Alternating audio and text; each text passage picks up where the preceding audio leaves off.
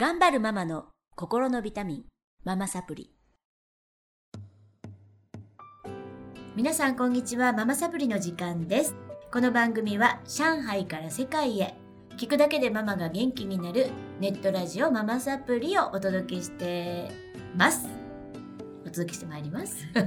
えー先週から引き続きまして、えー救急救命や母乳ケアされてるゆみちゃんと、そして、えー GHC グローバルヘルスケアクリニック、えーブートンと陣安にありますクリニックの産婦人科医をされてます松本優子先生にお越しいただきまして、は。まあ産後出産、はい。産後そして育児に至るまでいろんなことをねワイワイと喋ってる最中なんですけれども。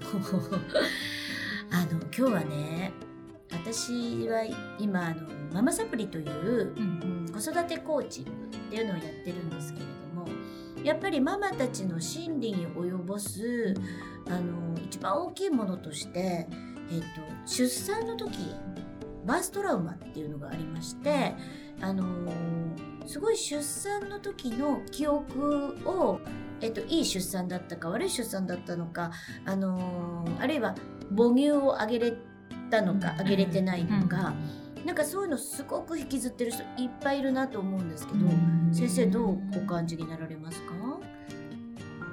えーっとやっぱりねお産の時の記憶ってね私も実は娘がねあの誕生日、はい。この間誕生日だったんですけれどもねあのその時に私誕生日のことにね自分その子が生まれた時の話をねその子にするようにしてるんですね。ね。あんたが生まれた時はあの雪が降っててね、うん。お母さんはすごい痛いって言ってお父さんの手を握り握ってたからお父さんも手が骨折するかと思ってたって言ってたんだよとかね、で生まれた後にはねおじいちゃんとおばあちゃんがねあの顔を見てきてくれてねあもう本当に嬉しそうだったよとかいう話をするとね。なんかその子供もやっぱり幸せ私がもうどうやって生まれてきたんだろうってね分かるし私自身もねそうやって子供に伝えられるはい。家族のエピソードとしてね、うん。そういうの持ってるっていうのはも,、ものすごいなんていうのかあの幸せだなっていう思いますね。うんなのでねぼね母乳で育てなたられなかったとかねうん。帝王切開になってしまったっていうことにこだわるんじゃなくて、はい。やっぱりあの無事にあのあなたを迎えることができたことがどんなに嬉しかったかっていうね、まあ、そういう記憶になるとね本当にいいかなとは思います、ね。いや本当そう思います、ううん。ん私自身がねうん。帝王切開で生まれてるんですよ、うん。であの母親がねいつもあの私努力が全然できない人なんですけど、えっと、弟すごい努力家なんですね。うん。でまあ頭の形が歪むぐらい本当に長時間の自然分娩で産んで弟はね。で私はなんか帝王切開で生まれたからあなたは楽して生まれてきてすごく綺麗な赤ちゃんだったと。頭の形も。ええ。だから努力しないんだわねってよく冗談で言ってたんですけど、うんまあでもそれってすごく子供心に引っかかるし、うんあのなんかだからなんだっていうのはずっと思ってるしね。で母もちょっと罪悪感っていうんじゃないんですけど、うん。多分日本の古いお母さんたちってお持ちだったと思います、うん。ゆみちゃんどうですか、うん。うちの母親は、まあ、出産は自然分娩だったんですけど、えーっと母乳で育てられなかったことをずっと後悔してるっていう、なんていうのかな、話をよくしていて、うん。でも私は別に母乳で育ってないけども、はい元気でほとんど病気もしてないし、はい。あの全然気にすることないと思うんだけども、うん。まあ、私は母乳のあのしあのお手伝いをしてますけども、うん。私はどっちでも楽しく育てれればいいのかなって思ってるんですけどね。もうママがうん。幸せで楽しいことが一番で、私ママサプリでいつも、えっと、ママが幸せだった時ってねいつだったと思う？って聞いてもらってるんです子供たちに。であなたが生まれた時だよって言ってあげてくださいって言ってるんですけど、何よりもの自己肯定につながると思うんですよね。だから母乳で育てたとか、えー無痛だったとか帝王切開だったとかなんかあんま関係ないかな。全然関係ない、愛されて育てば、うんうんもうそれに越したことはないので、でも特にね母乳神話は根強いかな。根強いですみんなやめないですね。ねえ私は6ヶ月で辞めたんですよ、うん。でみんなにびっくりされるんだけ。どうん決めてて、あ決めてたんですか、はい。初めから。あのもうくっついてるのが嫌。そうそう。なんかもうとにかくとにかく外に出たいので、なんか何でもかんでももう結婚式とかでもみんなほら連れてって、うんうん1時間ごとに外出て母乳あげて、もう絶対そんなの嫌と思ってもう6ヶ月で「はいやめますよ」って思いながら育ててるので、うんうんうん子供たちも6ヶ月ですんなり哺乳瓶からミルクを飲み、でも全然健康だし、うん関係ないかなと思いますね。なんか母乳私はね一人目の子はねやっぱ2年ぐらいあげてたんですね。もう大変大変。あの二年。2年ぐらい2歳になるぐらいまでね下の子はぱりすぐ仕事に戻らなきゃいけなかったのでうん。でもやっぱり母乳にすごいこだわってたのでねおっぱいを絞りながら仕事をしてね冷凍させて家に持って帰るとかね、うん。あのよ当直の場合はねうちで夫が冷凍ししたね母乳を解凍して飲ませるとかねそこまでやってたんだけどなんかね2人目の時はねそこまでやらなくていいいいかなっていうかねもう疲れちゃった、うん。ちょっと。だからね、うお母さんね、うん。私思うんだけど日本のお母さんね疲れてるぐらいがちょうどいいですよ。やりすぎ。頑張りすぎ、何でも。だからあの本当お仕事持って回らないぐらいで、子育てってちょうどいいと思うんですよね。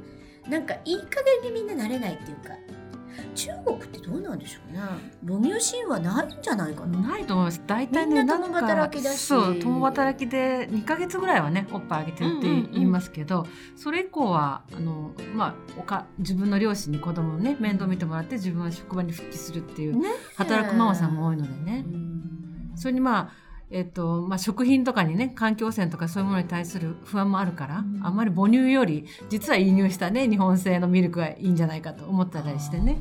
あんまり母乳にこだわってないみたいですね。ううん。んだって一緒に住んでない人も多いぐらいですからね子供とね実家に預けちゃってね、うんだからなんかああいうの見てるとそれがいいか悪いかは別にして、なんだろうなどうやっても子供って育つのかなとか愛情ってなんだろうと思う時があって、一緒にいることだけがなんかその子のためになってることではなくて、うん。お母さんが愛があって、短時間でもちゃんと伝えれるうんことができてったら、ちゃんと育ってますしね。ちょっと来た時はうちの愛とかも子供と別れて暮らしてたり、びっくりするんですけど確かにね。でなんか年に1回か2回とかしか会えないとか。そうそうそうね。でもすごく仲が良くてあの動画とかね写真とか見るんですけど、うん。いい子なんですよ。うん。まあそれそれで見る限りわかんないけど、うん。幸せそうだし、なん。なんだろうなってすごく常識が覆ることで中国っていっぱいある。うん。あそうですね。だからねすごい思うのはね、うん。お産とか育児を通して自分を肯定できないとね子供もこうなんていうかなそう。子供になんていうかね。そうなんですよ先生。そうそうね。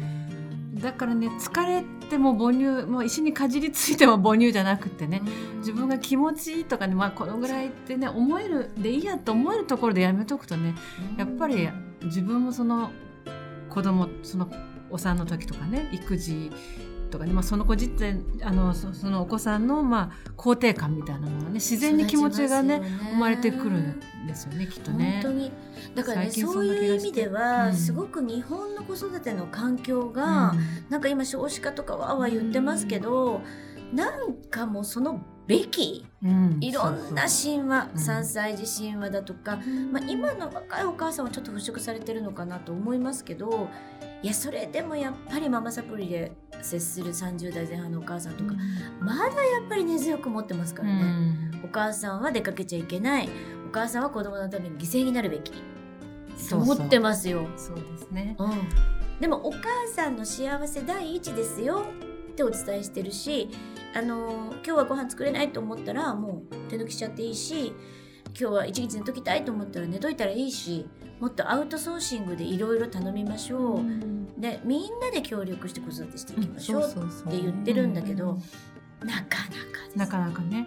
でもあの日本から上海に来るっていいきっかけだと思うんですよね。誰も見てないし。うんうんねそうですね。だからね、こもうこの際ね、自分で帰ってっちゃえばいいと思うね。本当に。もうゆうこ先生に言っていただくと。心強い専門のせでもねあの産婦人科医の方でも、やっぱり2つ通りいてあの母乳絶対っていう人もいるんですよね。あと保健婦さんとかもいるの。うんなんででしょうね。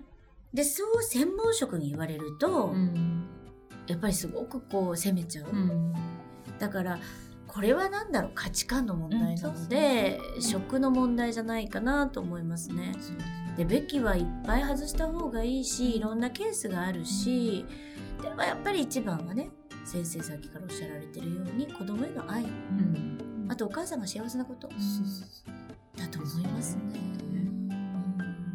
ね。どうですか、うん？あの私ね母乳のお手伝いをずっと長くもう十何年かやってるんですけど、はい。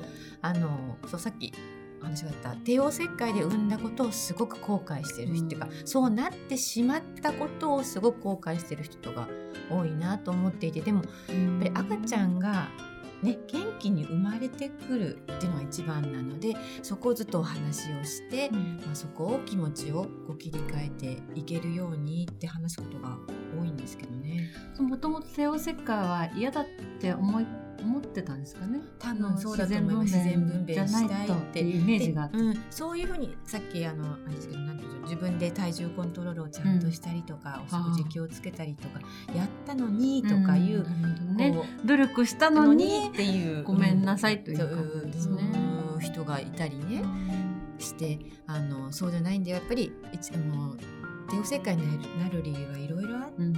本当にそうじゃないと赤ちゃんが無事に生まれなかったんだからそれはそういうね、うん。あの選択肢がなかったってことを受け入れてあの先に進んだ方がいいんじゃないかなってことをまあ時間かけて話していくんですよね。なるほど。うん、すごく素敵なことでもねあの帝王切開って私今思い出しましたけど、うん。自分帝王切開で生まれててインフルエンザの書くときに、えっと、出産時の状態異常って書かなきゃいけないんですよ、へえ。うん、それが嫌だった。私は。え何にか？なんかね昔。今なくなってると思う。ね。多分それはダメだっていうことそうですよよね。でも私小学校の時ずっと書いてました異常って。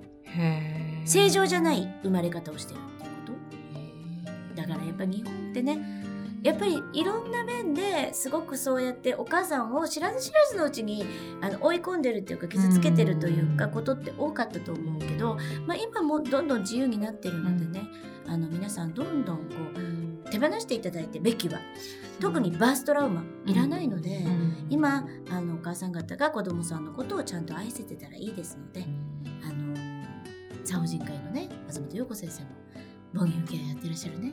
ゆみちゃんも。そうやって言ってくれてますので安心して子育てしていただきたいと思います。